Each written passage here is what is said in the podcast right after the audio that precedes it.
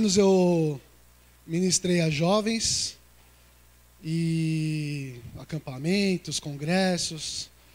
E aí eu chegava no, no palco e falava, mano, e aí galera, tá, pá, né? E eu não posso chegar assim na igreja e falar com vocês assim, né? Mas também não queria chegar na igreja e falar alguns clichês tal. E aí eu fiquei pensando, meu, o que, que eu vou falar quando eu começar a ministrar na igreja tal? E aí, lendo um livro um tempo atrás, alguns anos atrás, eu li uma coisa, achei interessante. Eu falei, cara, eu vou, eu vou usar isso quando eu for cumprimentar a igreja e estiver subindo para falar com, com a igreja. E a saudação que eu, que eu uso é que o Espírito que habita em mim, o Espírito que habita em mim, saúda o Espírito que habita em você. Então, todos nós que somos cristãos estamos saudados por esse grande Espírito que, ao qual nós oramos agora, pedindo que Ele fale aos nossos corações. Continue falando, né? Porque, meu Deus, que benção.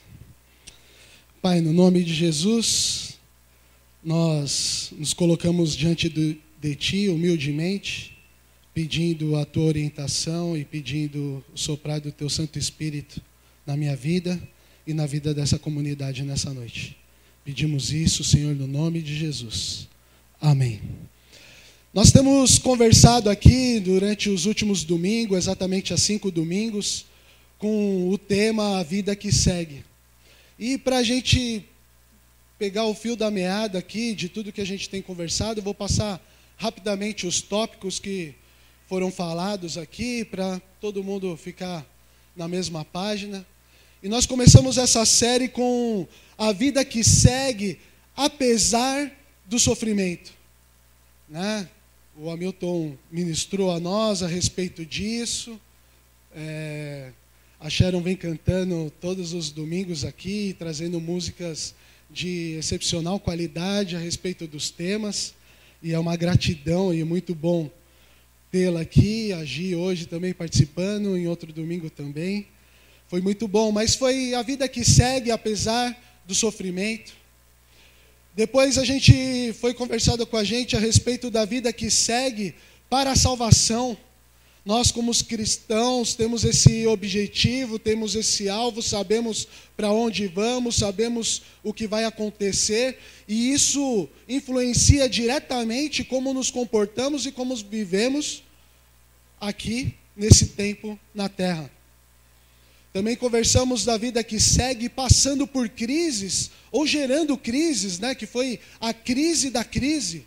Você passa por uma crise, mas as consequências, as coisas que envolvem ela acabam gerando outras crises e vai virando uma bola de neve. E como que nós, cristãos, lidamos com isso?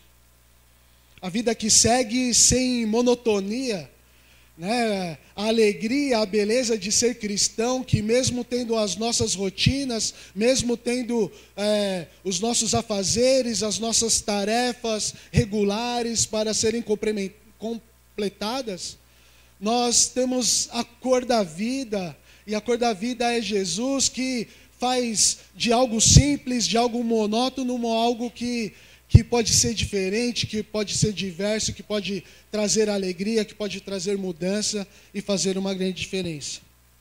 E na semana passada, nós falamos, ouvimos aqui sobre a vida que segue, é, com a culpa, né? Culpados. Somos todos culpados, mas somos amados. E o amor nos tira esse peso que a culpa sobrecarrega sobre nós, põe sobre nós.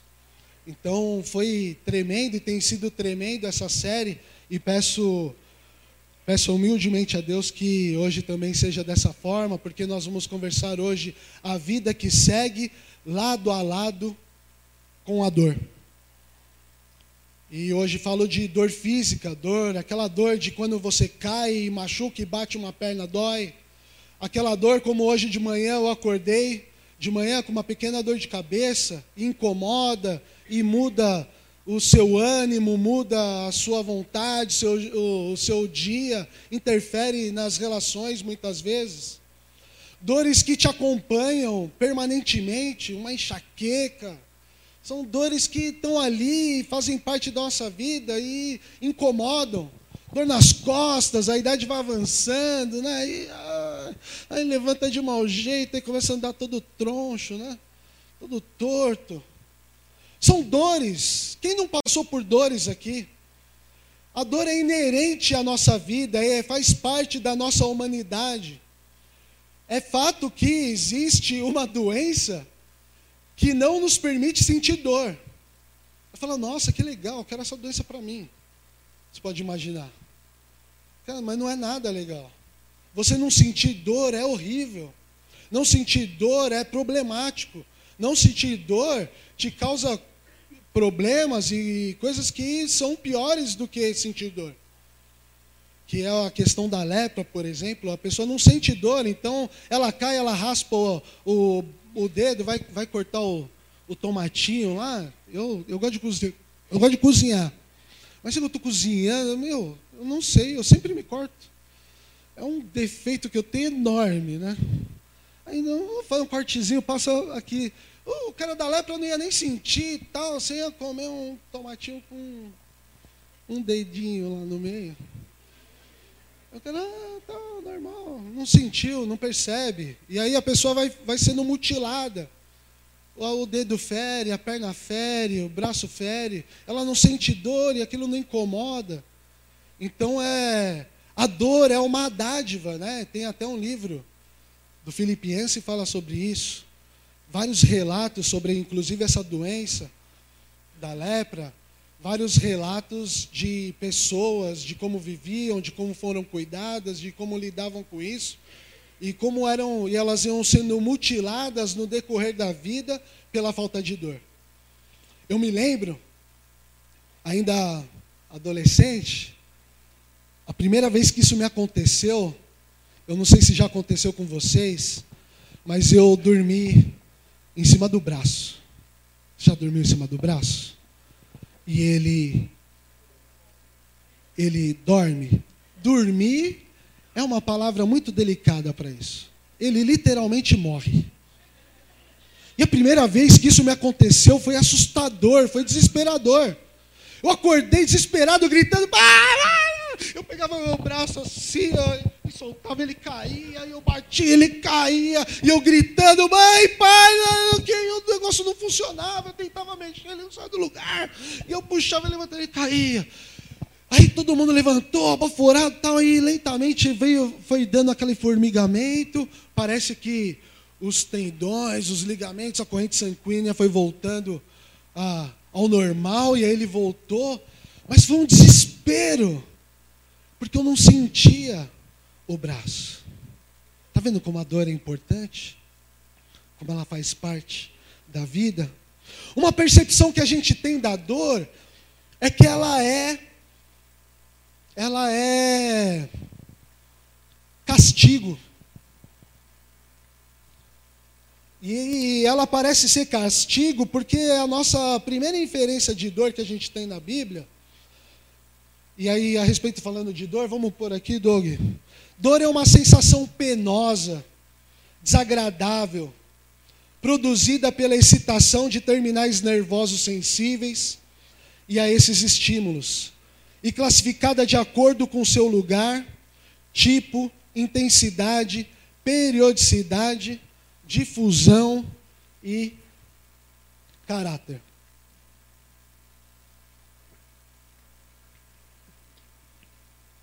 Então essa é a definição de dor. Então é, como você pode ver, ela tem vários aspectos. Um aspecto, ela é uma sensação penosa, né? dolorosa, a dor é dolorosa, ela é desagradável, incomoda. Ela, é, você tem, você sente uma dor em algum lugar, mas ela leva estímulos para o seu cérebro para você sentir e, e ter essa percepção. E ela atua em lugares, em tipo, em intensidade, em períodos, em difusão e caráter. É um campo muito abrangente falar sobre dor. Mas o que a gente pode ter certeza é que a maioria de nós passamos por isso, em lugares diferentes, em tipos, tipos de dores diferentes. Né? Você vai passar um diagnóstico para alguém, você está com dor, você vai no hospital e você fala assim: Não, eu estou com uma dor assim, parece que é um martelo que fica assim. É, uma, é um tipo de dor, uma intensidade que você, você descreve das mais diversas maneiras. E o que torna impossível a gente esgotar esse assunto. E falar assim, meu, vou, numa noite aqui vou falar sobre dor, a percepção bíblica de dor.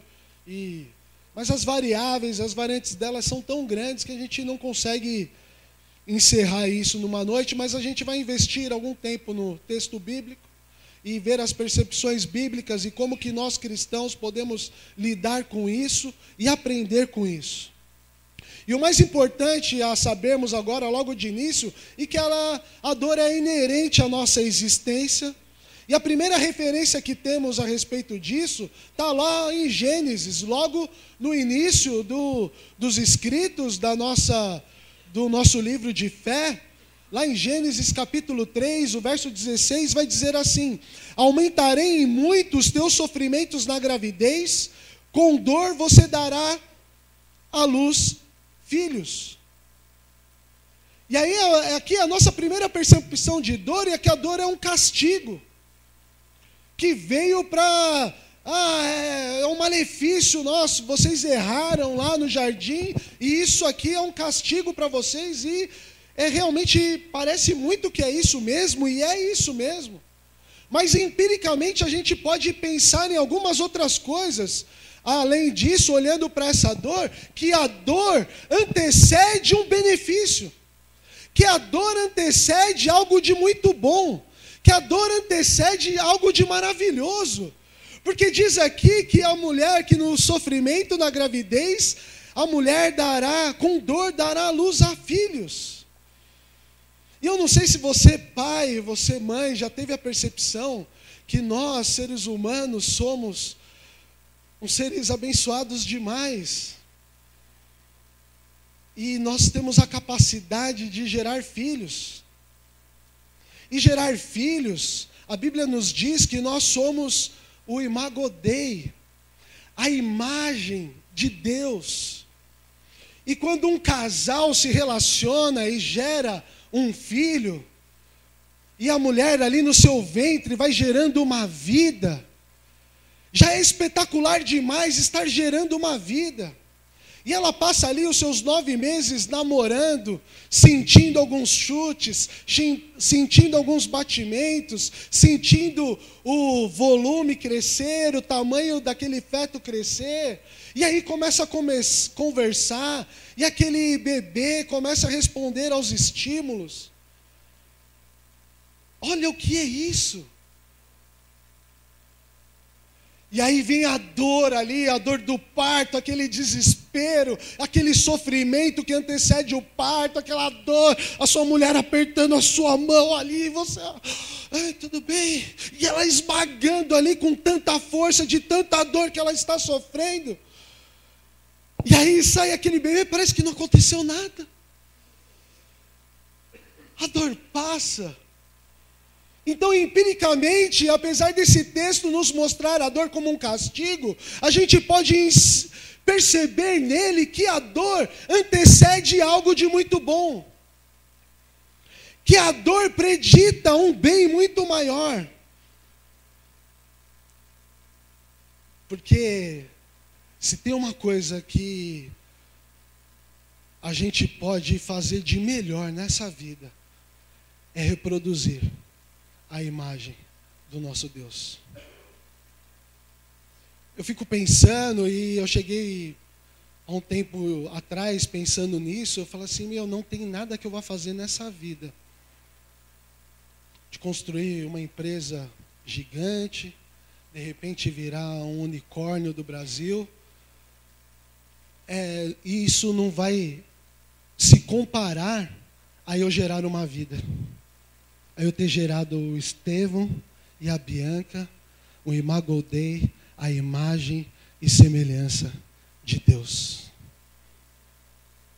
Então não dá para você.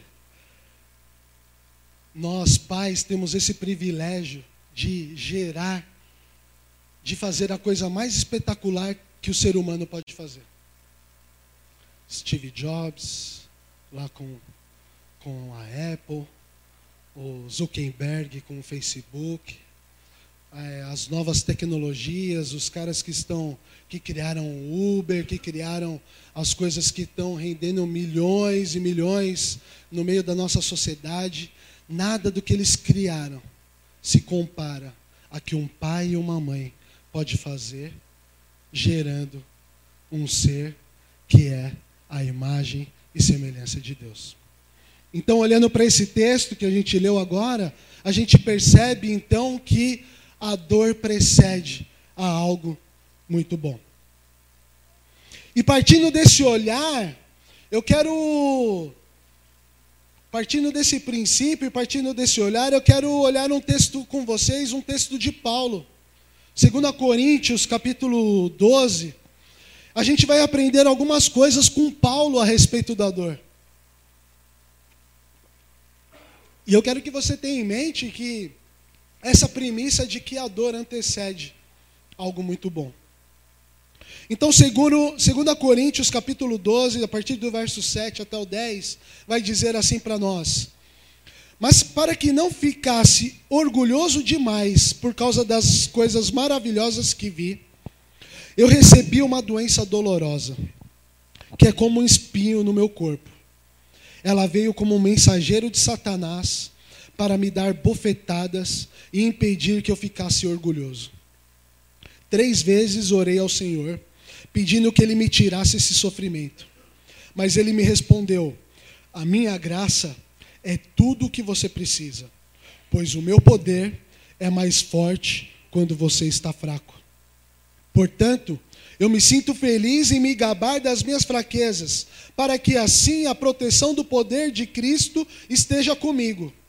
Eu me alegro também com as fraquezas, os insultos, os sofrimentos, as perseguições e as dificuldades pelos quais passo por causa de Cristo.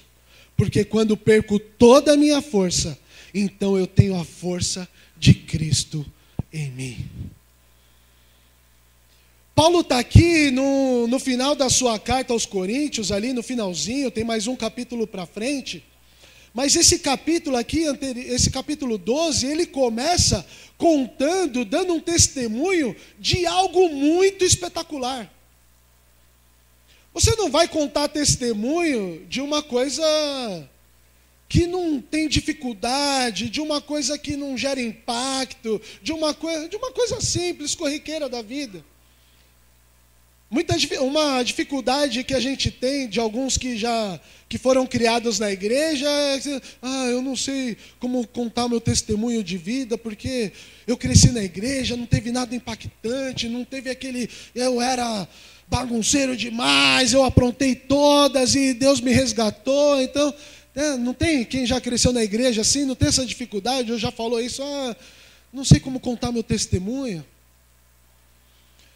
E a gente não conta também o testemunho de uma coisa simples, a gente conta de coisas miraculosas. Ontem a gente estava numa roda aqui e alguém compartilhou lá, no meio da brincadeira, lá no meio da conversa, alguém falou assim: Nossa, me lembrei aqui de um testemunho de uma menina que tentou se suicidar com AS infantil.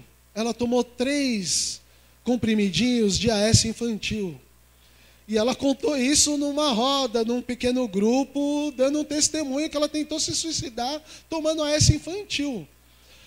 Eu falei para o pessoal, pessoal, se a S fizesse mal, metade da população teria sido dizimada. Eu pegava a cartelinha de AS, enfiava ela toda na boca e puxava assim ela fechada, para sair todos de uma vez. Acho que por isso eles já cortaram a Não vende mais a essa infantil, aquele amarelinho docinho, vende? Não vende mais, é por causa de. É tão bom. Acho que tic-tac faz mais mal que a S. Esse é S infantil. Então você não conta, senão você passa vergonha. Ah, tentei me suicidar tomando essa, você passa vergonha. Você vai contar que, que o, você pegou um Uber, o cara errou o caminho, te levou para um lugar estranho, não sei o quê, você abriu a porta, pulou, apareceu não sei quem, socorreu, te levou. Você vai contar isso aí, porque é, é mirabolante. E aí você aumenta um pouco mais ainda, para dar mais emoção, né? Você inventa umas coisas no meio do caminho, tal, para ficar mais emocionante, impactante o negócio. Então Paulo está aqui no capítulo 12 de Efésios contando a experiência mais extraordinária que ele teve. Eu disse que a nossa experiência de humanidade mais extraordinária é ter filhos. Eu não sei se Paulo teve filhos, então para ele foi isso aqui.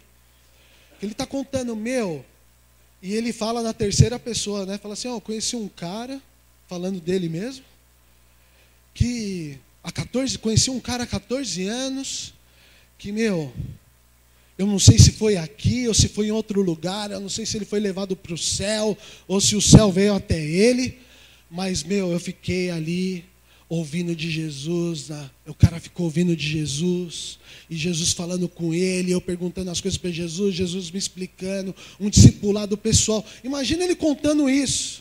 Se você não conhece a pessoa, você fala assim: ah, para, mano, você é mentiroso. Não tem aqueles caras, não tem aquelas histórias que você fala assim, meu, olha, eu estou te contando porque eu conheço.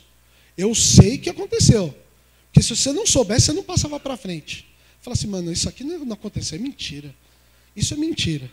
O lance de Paulo aqui, se, não tem testemunha, se a, o, se a vida dele não testemunha isso, você fala assim, meu, é mentira. Ah, o céu desceu aqui, Jesus voltou só para ficar com Paulo, e conversando com Paulo, trocando ideia com ele, ensinando ele, porque estava faltando um apóstolo, precisava de mais um, para falar com os gentios. Você fala assim, ah, mentira, história da carochinha. Por outro lado, essas histórias impressionantes, elas nos deixam orgulhosos, arrogantes. É, você não sabe o que eu consegui. Você não sabe o que eu fiz. Você não sabe com quem eu andei. Estava contando ontem lá, né? Conversando com o pessoal. Morreu um chefe aí, famoso, não sei o quê. E alguém que eu conheço comentou, publicou um post dizendo que, nossa, nunca mais vamos sentar para tomar uma, um, umas com ele.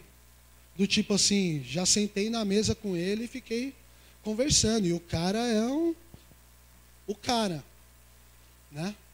Então você fica ali orgulhoso né, de, de se relacionar com pessoas muito conhecidas, de já ter encontrado alguém em algum lugar muito conhecido. Você fica orgulhoso de fazer parte de uma comunidade onde os pastores são popstar, tal, estrelas do rock. Né?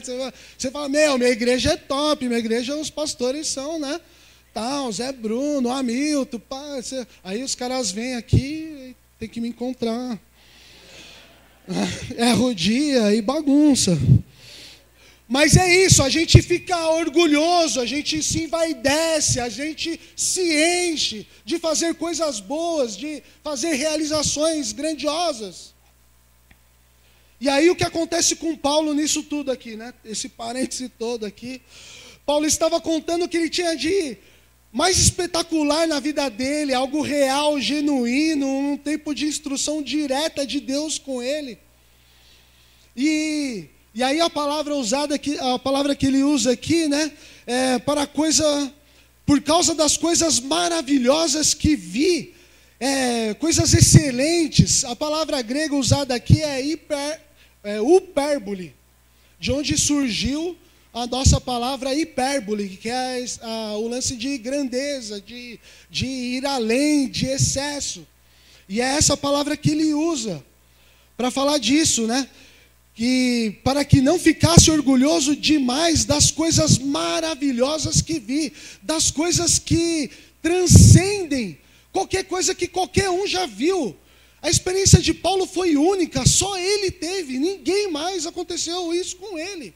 Três anos de discipulado direto com o Senhor Jesus. Nem os próprios discípulos, os discípulos tinham que.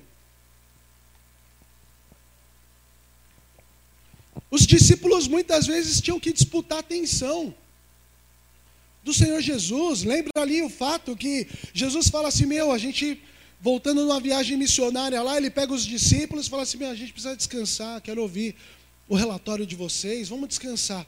Eles entram no barquinho, começam a atravessar o mar da Galileia. O pessoal vê que Jesus entrou no barquinho, estava atravessando. Aí surgiu a primeira meia maratona da história de Jerusalém, foi essa aqui.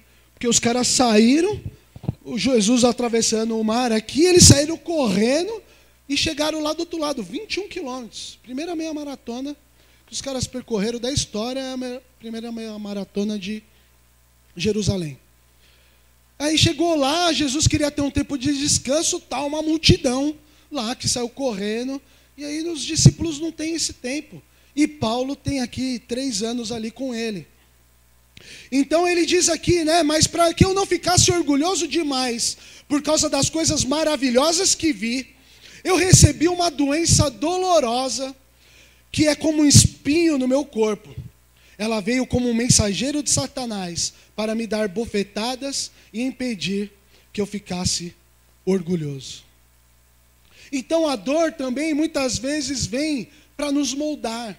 Ela nos ajuda a moldar o nosso caráter, ela nos ajuda a nos colocar no lugar que, que devemos estar, ela nos ajuda a perceber quem somos realmente diante de Deus a perceber que as nossas realizações, as, a, as coisas que fazemos, que podem ser grandiosas, que podem ser impactantes, que podem ser relevantes para algum número de pessoas, elas não são nada diante de Deus, diante do que Deus quer de nós.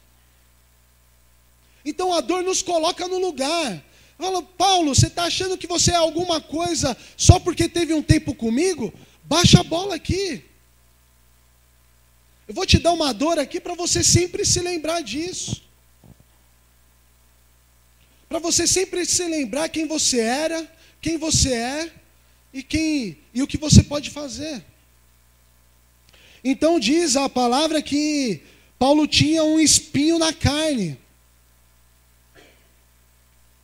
E aqui é um espinho mesmo, é algo da carne mesmo, é uma doença. O texto fala uma doença dolorosa. Alguns comentaristas falam que o espinho da carne dele era a sogra, né? Que a sogra que ele foi casado, mas a mulher morreu, sei lá eu, mas tinha a sogra que o perturbava, o perseguia. Não, mas aqui não é, aqui está falando de carne mesmo, de dor na pele. Está falando, sabe de que dor? Sabe aquele fiapinho de madeira que entra na pele, assim? Da, da mesinha, aquele fiapinho. Né? Eu estou vendo, umas, dói, não dói? Entra debaixo da unha.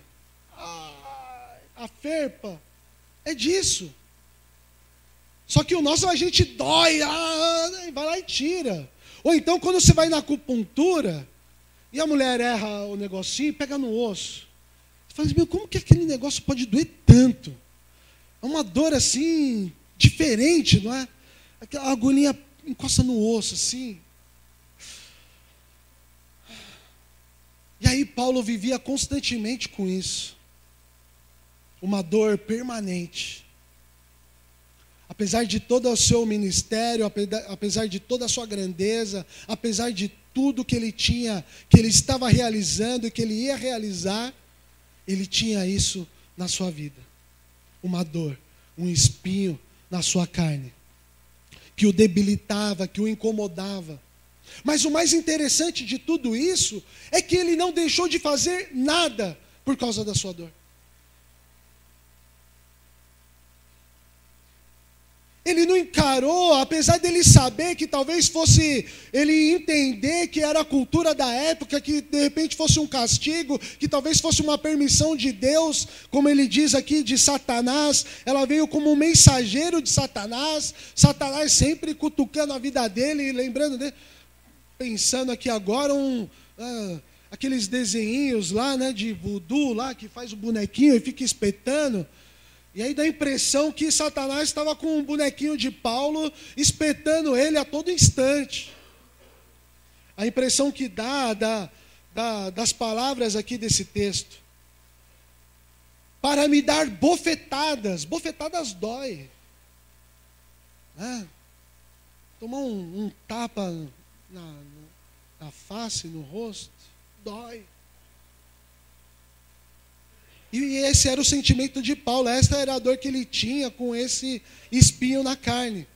Então essa, esse espinho da carne não era, era algo físico mesmo, não era algo espiritual ou moral, ou eram pesadelos, sonhos eróticos que ele pudesse ter, que o perseguia. Ai, Senhor, me livra disso. Como alguns comentaristas dizem que Agostinho tinha, que outros homens de fé tinham, problemas com isso, de perseguições a respeito disso, de escolherem o celibato, mas esses desejos os ficarem perseguindo, não era disso que se tratava aqui, o espinho da carne de Paulo. E o espinho, a tradução de espinho, ela, escolopes, pode significar desde uma estaca, desde um toco de uma árvore, um instrumento cirúrgico, um anzol, chegando até um ferrão, uma farpa ou um espinho, né? E aí Paulo era lembrado constantemente por isso, que ele precisava se manter humilde. E aí a gente vai para o verso 8. Segundo Coríntios capítulo 12, verso 8, vai dizer assim: Três vezes orei ao Senhor pedindo que ele me tirasse esse sofrimento. Aí alguns aqui vão pensar assim: Caramba, isso aí doía tanto nele, ele orou só três vezes. Orava pouco esse Paulo, hein? Ah, três vezes ele orou. Mas o que a gente pode entender dos originais também é que esse, esse, esse três vezes, ele pode significar com frequência. Com frequência, ele orava a respeito disso. Ou pode significar então que eram três períodos, três longos períodos a respeito disso, que Paulo orava a respeito disso. Orações fervorosas em prol dessa doença, em prol dessa enfermidade que ele tinha. Ou ele orou três vezes e disse assim: Meu, é isso aí. Eu já orei, Deus conhece o meu coração, e entendi que é isso que Ele tem para mim, e eu vou lidar com isso da melhor maneira possível. Talvez seja essas três vezes mesmo. Mas pode ser um período de tempo, pode ser também, como a gente viu na semana passada, o caso de Davi, que ele passou uma semana orando em jejum, de joelhos ali, lamentando a doença do seu filho até a sua morte. Ele passou uma semana inteira a respeito disso. Foi uma vez, um período vez, desse. E talvez se ele, se ele tivesse oportunidade, seria mais um outro período, um longo período disso. Alguns de vocês sabem, eu tenho há uns três, quatro anos, uns quatro anos, eu adquiri uma doença. É, psoríase chama. E ela, a minha é palmar e plantar, na, na planta do pé e na palma da mão. Hoje ela é controlada, eu controlo isso, tal. Mas alguns eventos desencadearam essa doença e, a, e o pico dela foi muito terrível. Minha mão, minhas mãos rachavam, esses riscos que você tem na mão aí, que o cartomante fala que é uma linha da vida, tal, não sei o quê. A minha era a linha da morte, porque eu dormia, eu acordava com esses riscos abertos, sangrando. No outro dia eu acordava com ele sangrando. Minha mão descascando, coceiras intermináveis, o pé. Teve uma época no trabalho que eu usava luva. Teve uma época no trabalho que eu tinha vergonha de cumprimentar as pessoas porque minha mão estava toda áspera. Teve uma época que eu não conseguia passar creme no pé, porque eu não conseguia esfregar. Olha, eu fico todo. Eu, não conseguia esfregar uma mão na outra. Passar um, pôr um creme na mão e esfregar, eu não conseguia. Não conseguia passar a mão no pé, de tanta aspereza, de tanto descascar, de tanta coceira, de tanto. Mas me lembro que numa uma crise de, de coceira, coçava tudo, minhas costas, coçava tudo, tudo, tudo. A Fabiana acordou de, desesperada de madrugada, convocou a igreja em oração. E foi um período de orações incessantes ali, do pico dessa doença. Não comparando a Paulo, apesar dele dizer: Olha, sejam os meus imitadores como eu sou de Cristo o minha, minha comparação com ele fica só na, na doença, que o cara é demais. Mas é isso aí, às vezes vem de um, com uma intensidade, a dor, o sofrimento vem e você tem isso, às vezes é uma coisa regular que acontece de tempos em tempos e, acontece, e você se descontrola ou, ou não sabe o que fazer e você recorre incessantemente a Deus em oração. E aí você fala assim, meu, mas por que, que Deus não tirou então esse espinho da carne de Paulo? Ou então por que, que Deus não tira a minha doença, essa psoríase, não cura dela, não a cura? Porque é só Ele. Ela é. Esqueci o nome. Autoimune e, e. É isso aí, autoimune e não cura. Que tem um outro nome lá que eu esqueci. Valeu. Não é esse. Mas valeu. Mas é isso aí. Só Deus vai fazer isso. Hoje ela está controlada, tem um, uns picos de estresse que ela se manifesta. Mas por outro lado, é uma doença que eu. Alguns já me disseram que se eu não tivesse tido ela, eu teria tido um infarto aos 36, 37 anos de idade. E aí ela se. Esse pico de estresse, esse pico de coisas estourou numa psoríase. Então a dor, ela te dá sinais de que algo não está funcionando bem também. É um alerta. É um alerta de, de coisas que você vem comendo e não fazem bem, e aí ela começa a se manifestar. Você já comeu alguma coisa numa noite e acordou ruim no outro dia? É, é um alerta. Às vezes é, a dor é um alerta. Eu acordava com dor de cabeça frequentemente. Era um alerta de que minha pressão estava alta. Então as dores também são um alerta, elas nos ajudam a, a melhorar e a perceber o, o que nós precisamos. Mas olhando para o texto e pensando aqui que Paulo orou três vezes, pedindo ao Senhor que tirasse esse sofrimento, e não foi tirado dele esse sofrimento, a gente fala assim, meu, que Deus ruim é esse?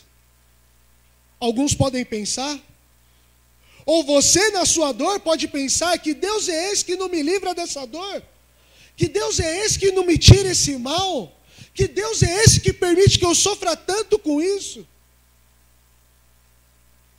E a resposta talvez esteja, possa nos ajudar a entender isso. Lucas capítulo 11, o verso 11 e 12, vai dizer assim: Qual pai entre vocês, se o filho pedir um peixe, em lugar disso lhe dará uma cobra? Ou se pedir um ovo, lhe dará um escorpião? Se vocês, apesar de serem maus, sabem dar boas coisas aos seus filhos, quanto mais o Pai que está no céu dará o Espírito Santo a quem pedir. E o inverso disso também é verdadeiro. Quando nós, como filhos, chegamos ao Pai e pedimos escorpião a Ele, quando nós vamos ao Pai e pedimos a Ele pedra, quando nós vamos ao Pai e pedimos coisas que não nos farão bem, Ele diz não. E a gente precisa ser maduro o suficiente como cristãos para lidar com o não de Deus, porque o não de Deus pode ser, pode ser não, é a melhor coisa que pode nos acontecer. Mas muitas vezes nós insistimos, e Deus disse não, e a gente vai lá e faz com as nossas próprias forças, compra com o nosso próprio esforço, realiza de qualquer maneira. E ainda, então, Deus permitiu. Você foi lá e fez, você foi lá e quis, você foi lá e comprou, você foi lá e, e fez o que tinha que fazer. Mas algumas vezes Deus disse não para isso, porque você estava pedindo pedra, porque você estava pedindo escorpião, e Ele disse não. E essa dor de Paulo, essa doença de Paulo, era Eliminar essa doença para Paulo seria um escorpião, uma pedra, e Deus disse não. Não porque você precisa disso para se manter humilde. Não porque você precisa disso para não ser orgulhoso. Não para você não se ensoberbecer pelas coisas incríveis que eu fiz na sua vida e não achar que isso foi mérito seu. Então você vai ter essa dorzinha aqui para você sempre se lembrar quem você é. E quem faz o que faz por você? Que sou eu, diz o Senhor a respeito disso. E o texto continua, 2 Coríntios, capítulo 12, o verso 9.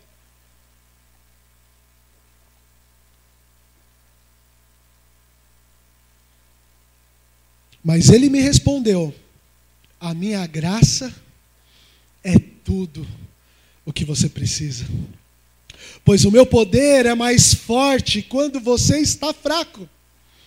Portanto, eu me sinto muito feliz em me gabar das minhas fraquezas, para que assim a proteção do poder de Cristo esteja comigo.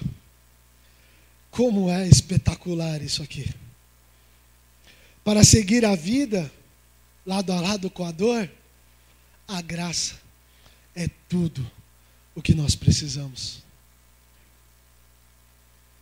Melhor se alegrar com a dor do que se ensoberbecer com as suas conquistas pessoais.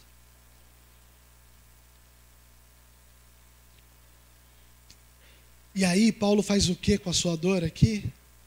Ele potencializa a sua missão e a sua vocação. Vocês já devem ter visto um vídeo de um palestrante que não tem as pernas, não tem os braços e faz coisas incríveis, coisas que eu não faço. Nada impede aquele aquele homem de fazer as coisas que ele faz. Não ter os braços, não ter as pernas, não impede de andar de skate. Não impede de entrar no mar, não impede de pular de paraquedas. E Paulo usa da sua dor, da sua fraqueza, para potencializar a sua vocação, o seu ministério. Ele potencializa a sua dor, a sua fraqueza, para potencializar o seu dom de, de cantar. Ele potencializa a sua dor, a sua, a sua fraqueza, para potencializar a sua missão de compartilhar o Evangelho de Jesus. Paulo potencializa na sua dor a sua capacidade de se relacionar e, e pregar o evangelho a quem, a quem quer que seja, onde quer que seja e da maneira que seja. Alguns comentaristas dizem que essa doença de Paulo podia ser uma epilepsia ou até uma, uma desconfiguração de, de, de facial. Parecia um, um, uma pessoa desconfigurada, não tinha um rosto normal. normal. Mas nada disso impedia, ou se fosse uma epilepsia, ou se fosse essa desconfiguração de rosto, ou se fosse um problema nos olhos, ou se fosse uma malária, ou se fosse sei lá o que, nada disso o impediu de ser quem ele foi. De propagar o evangelho aos gentios, de sair mundo afora no seu mundo conhecido e pregar e expandir o evangelho que até então estava com os, os, outros próprios discípulos limitado à, à região ali de Jerusalém e os seus arredores. A dor física dele não impediu de potencializar a sua vocação. A dor não o impediu de servir a Cristo da melhor maneira possível a dor não o impediu de, não o prendeu em casa, a dor não o, o cerceou de, de liberdade. Até quando estava preso, ele fazia o que fez, pregava o Evangelho. A dor potencializa a vocação do cristão. E em cima disso, no livro A Volta do Filho Pródigo, Henry Nolan vai dizer: Agradeço não ter sabido de antemão o que Deus havia reservado para mim. Agradeço também, pois com o sofrimento, algo de novo abriu dentro de mim. Tenho uma vocação diferente agora. E o desejo de falar dessa abertura dentro das situações na minha vida e na de outros, também incerta, sei agora que devo falar da eternidade no cotidiano, da alegria duradoura na alegria passageira de nossa breve existência nesse mundo. Da casa do amor na casa do medo. Da presença de Deus nas dimensões humanas da vida. A dor potencializa a nossa vocação ministerial. Segundo Coríntios capítulo 12, 10, último verso aqui que a gente vem, vai conversar diz assim: Eu me alegro também com as fraquezas, os insultos, os sofrimentos, as perseguições, as dificuldades pelas quais passo por causa de Cristo. Porque quando perco toda a minha força, então tenho a força de Cristo em mim. Parece, aos mais antigos aqui, parece o desenho do Popeye, né? ele fica lá brigando lá com o Brutus, com o Brutus, tal, e ele vai se esvaindo de toda a força, ele vai acabando, ele vai, ele não vai conseguindo mais brigar lá com o Brutus, aí ele aparece uma uma lata de espinafre, é espinafre, né? Uma lata de espinafre, ele come aquele espinafre, uou! Se torna a pessoa mais forte do mundo. Mas que é isso aqui? É exatamente isso aqui. Ó. Quando, quando acaba a minha força, então vem, eu tenho a força de Cristo em mim, e aí ninguém me segura. É assim que Paulo estava encarando, é assim que Paulo estava testemunhando sobre a sua dor, sobre as suas fraquezas, sobre ah, as suas decepções. E ele amplia mais, aí ele para só de falar da sua dor, só do seu espinho na carne, mas ele amplia isso para as fraquezas, para os insultos, os xingamentos. Ele era de uma, de uma casta religiosa e mudou para uma outra, imagina a pressão que não foi isso. Os seus companheiros de religião, quando o encontravam, que falavam: Ah, é igual quando um corintiano, se um corintiano mudar de time, vai ser zoado a vida inteira. Eu tenho um vizinho que hoje é São Paulino, mas tem a foto dele com a camisa do Corinthians com dois anos. Meu, ele não pode falar nada. Mano, a gente acha a foto e, e põe lá. Mano, você era corintiano, você mudou. E a gente zoa ele até hoje. Os caras deviam zoar Paulo também. Ah, você era aqui, agora não sei o quê.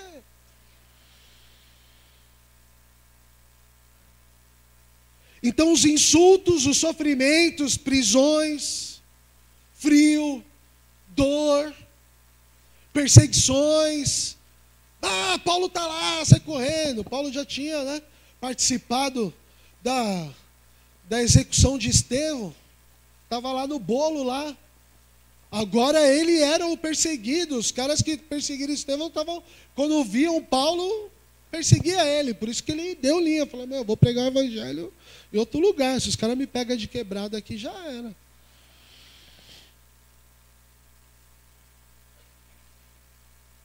Então ele amplia não só a dor, mas todas essas outras dificuldades. Né? Ele também foi, foi açoitado, ele teve o mesmo castigo de Jesus Cristo muitas vezes, que era ele tinha que ser chicoteado até 40 vezes, a lei dizia. E aí chegava no 39, os caras falavam, que número que tá? Perdi a conta. Aí começava de novo. Paulo passou por isso, por essas dores. Inúmeras vezes isso aconteceu. Ah, que não, ah, perdi a conta. Ah, perdeu, começa de novo. Um, dois, chicotada, e prisão, e xingamentos, e tudo sobre isso. Mas a percepção que a gente tem no relato de Paulo é que ele se sente o quê? Satisfeito ele se sente aprovado. E aí, a conversa que, que a gente está tendo hoje a respeito da dor, é que a dor não é um castigo. Quando você sentir dor, se lembre que é algo que você mesmo pode ter causado. Né? Eu corro. E o corpo dá sinais. Eu, você, você tem, a gente tem, tem, a, tem a filosofia da academia, né? A filosofia da academia é sem dor, sem ganho. No pain, no gain. Né? Se não doer, não valeu nada. Você ir para a academia, não teve dor, não valeu nada. Mas a dor é o alerta ali, de que o músculo não está bem. Aí você corre, você tem que fazer alguns, algumas atividades, um alongamento, tal. Ajustar, você tem que respeitar o período de descanso. Aí você não respeita, o músculo estoura. Aí você fica alguns dias parado porque porque machucou. Então a, dor é um alerta de que algo não está legal. É o estômago, mas é uma outra coisa que está desencadeando isso. Ah, é as costas, mas é, são posturas, é, é um histórico de vida que você vai levando que a coisa vai, vai culminando. E quando ela chegar, não coloque essa culpa em Deus. Mas use ela para potencializar o que Deus tem para você no ministério e no reino. A música que a Sharon e a Gi cantaram, ela diz que toda dor não é para sempre. Toda dor é momentânea. E a alegria é para sempre. Nós começamos a nossa conversa no texto bíblico de Gênesis, capítulo 3, verso 16. Passamos e detalhamos aqui um pouco de 2 Coríntios, capítulo 12, vendo a experiência e como Paulo lidou com isso, a respeito da dor e o que a gente pode aprender com isso. Não está aqui, mas eu quero ler com vocês. A gente começou lá em Gênesis, e eu quero terminar aqui em Apocalipse, capítulo 21, dois versos que vão dizer assim: Ouvi uma forte voz que vinha do trono e dizia: Agora o tabernáculo de Deus está com os homens, com os quais ele viverá. Eles serão os seus povos, o próprio Deus estará com eles, e, e será o seu Deus. E ele enxugará dos seus olhos toda lágrima, não haverá mais morte, não haverá tristeza, não haverá choro, nem dor, pois a antiga ordem já passou. A vida que segue lado a lado da dor, a dor é inerente à nossa existência. Mas nós, como os cristãos, temos exemplos e encorajamentos para como lidar com ela da melhor maneira possível. E além disso, temos a esperança e a certeza de que ela é passageira. E de que para onde nós vamos não haverá dor, morte e a alegria permanecerá no nosso rosto. Que nós possamos seguir a vida com essa esperança de que a dor é inerente, que nós podemos potencializá-la ela para o reino, para as coisas do Senhor, e que ela vai passar. E quando estivermos com Ele, nada mais disso existirá. Que Deus nos abençoe. No nome de Jesus. Amém.